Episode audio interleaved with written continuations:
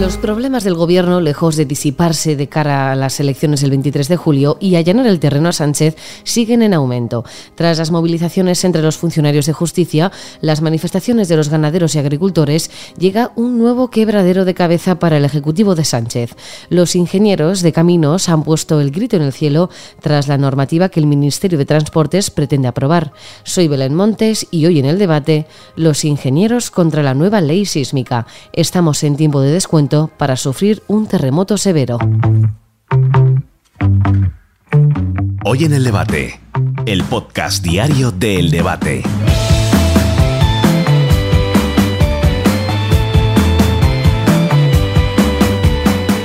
Total de 82.000 ingenieros, catedráticos, empresarios, técnicos se han movilizado para paralizar el decreto que la ministra de Transportes, Raquel Sánchez, ha llevado de urgencia al Consejo de Ministros. Ese decreto, según los expertos, incumple con la legislación europea. De hecho, es el mismo que se encontraba en vigor durante el terremoto de Lorca, que terminó con más de 70 edificios destruidos y nueve personas fallecidas.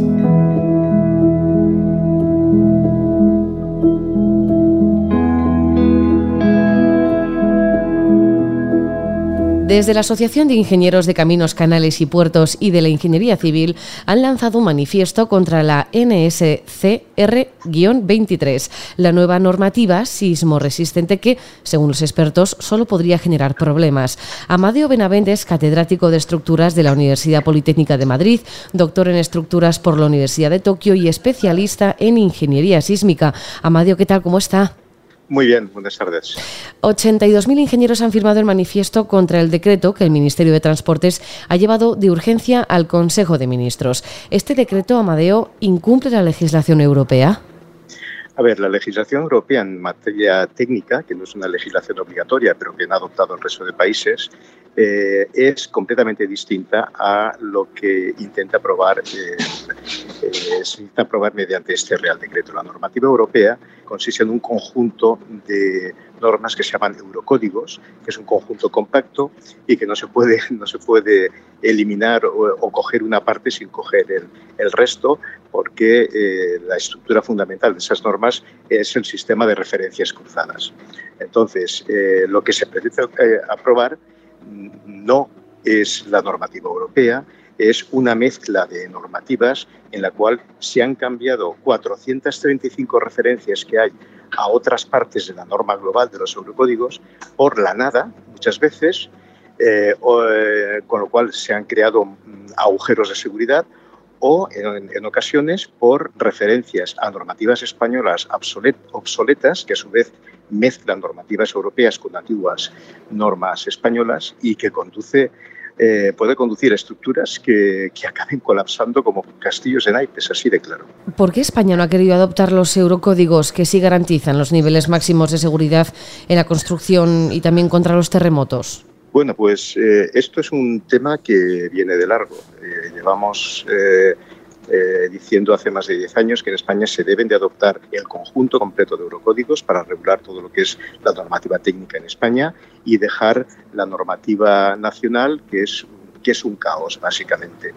Eh, ¿Por qué no se ha hecho? Bueno, pues lo que alega una parte del Ministerio de Transportes, porque no toda, hay otra parte que sí es muy, eh, está, eh, es muy proclive a que se aprueben los eurocódigos, lo que alega es que no se pueden adoptar los eurocódigos en su totalidad y por remisión directa, que es como hay que hacerlo, porque eso iría contra la distribución de competencias entre comisiones que hay en España.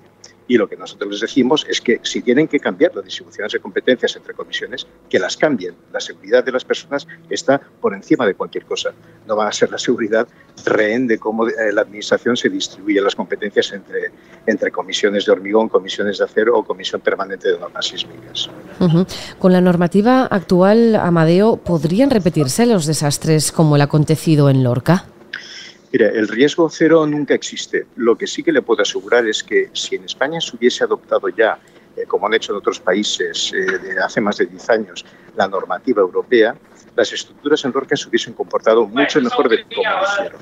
Eso se lo, puedo, se lo puedo asegurar. Y cuanto más tardemos en adoptar la normativa europea, más estructuras van a tener un riesgo de sufrir daños o incluso de colapsar mayor del que tienen las estructuras en el resto de Europa. ¿Es España un país con actividad sísmica suficiente como para adoptar mayor seguridad en las construcciones? ¿Esto es algo que tener en cuenta?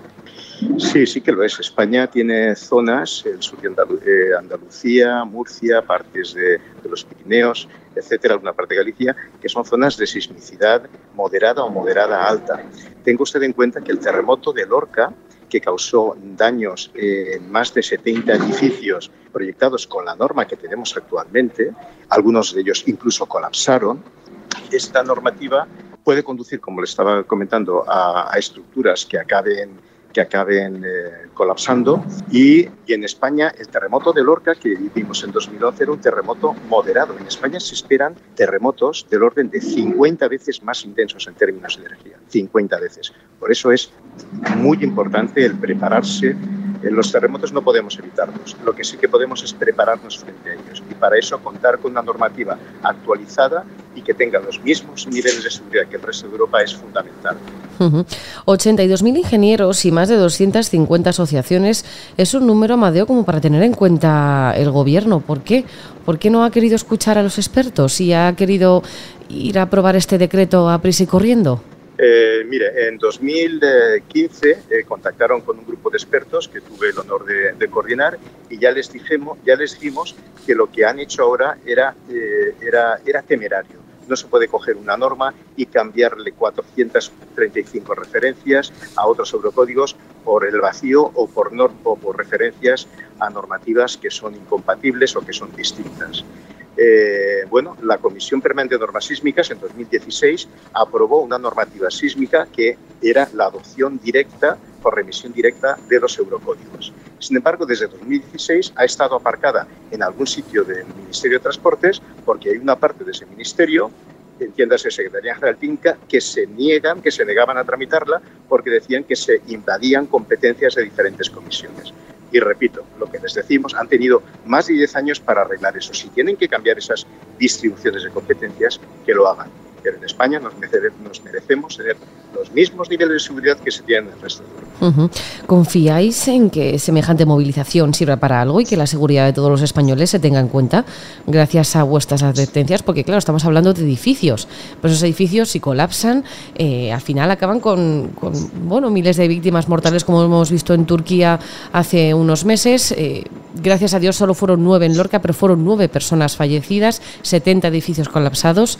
Al final eh, se tiene que tener en cuenta, ¿no? A ver, yo creo que, yo espero que, que la Administración no haga oídos sordos a este clamor y repito, de una vez por todas nos alineemos con España. No podemos ir en dirección contraria, con Europa, perdón. No podemos ir en dirección contraria a Europa en el tema de la normativa. Porque no solamente están en riesgo edificios, sino puentes, depósitos de materiales tóxicos, un montón de estructuras que eh, pueden estar situadas en zonas sísmicas, como le he dicho antes, en la zona de Andalucía, Murcia, etcétera, y que en caso de un terremoto severo, que no sabemos cuándo va a ocurrir, pero va a ocurrir. En España estamos en tiempo de descuento. En España tradicionalmente ha habido terremotos severos cada 100 años aproximadamente. Ahora hay un silencio sísmico del orden de 150 años. El terremoto de Lorca, ya le he dicho antes que fue un terremoto moderado. Con lo cual, cuando llegue ese terremoto severo, ese terremoto, eh, ese terremoto para el cual eh, deberíamos estar preparados, si no, si no reaccionamos ahora, vamos a lamentar las consecuencias. Pues Amadio Benavén, catedrático de Estructuras de la Universidad Politécnica de Madrid, doctor en Estructuras por la Universidad de Tokio y especialista en Ingeniería Sísmica, muchísimas gracias y a ver si es verdad y el Gobierno atiende a, vuestro, a vuestra petición. Muchas gracias. Gracias a vosotros. Buenas tardes.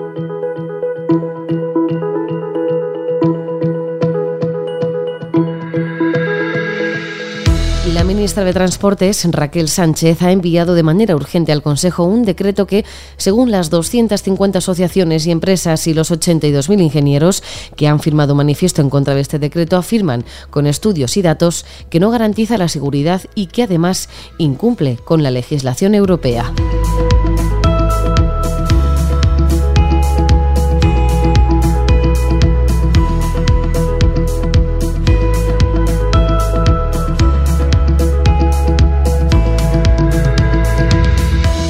Escuchar este podcast en eldebate.com y en las principales plataformas de audio. Recibe un saludo de quien te habla, Belén Montes. Gracias por estar al otro lado. Adiós.